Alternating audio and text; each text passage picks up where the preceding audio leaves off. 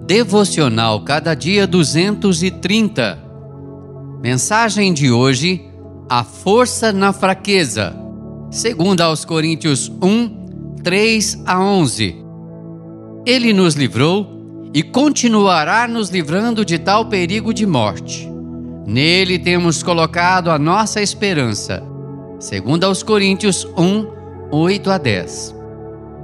Em meio ao sofrimento que invariavelmente enfrentamos em nossa vida, precisamos de apoio de queridos amigos e de irmãos em Cristo.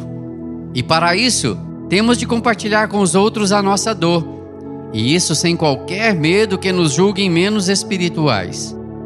Um dos grandes exemplos desse tipo de atitude é o do apóstolo Paulo. Até mesmo ele, que é considerado um dos maiores evangelistas de todos os tempos, teve esta coragem. Admitiu que as tribulações que estava enfrentando eram grandes demais, a ponto de se desesperar da própria vida. Em sua caminhada, Paulo, conhecido como o apóstolo dos gentios, aprendeu que sua força e suas condições para vencer a prova eram muito pequenas. Portanto, precisava não só conhecer o Senhor, como também experimentar o seu poder de modo mais profundo. Agora precisava sentir a sua poderosa mão bem perto, experimentando também o poder de sua ressurreição. Só esse Deus poderia ajudá-lo em sua luta.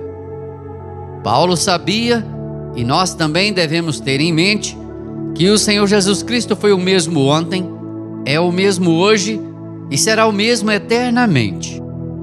Ponha nele a sua esperança, pois ele é poderoso e fiel ele ressuscitou, venceu a morte, está vivo e tem poder para ajudar você a superar qualquer situação, por mais impossível que humanamente pareça.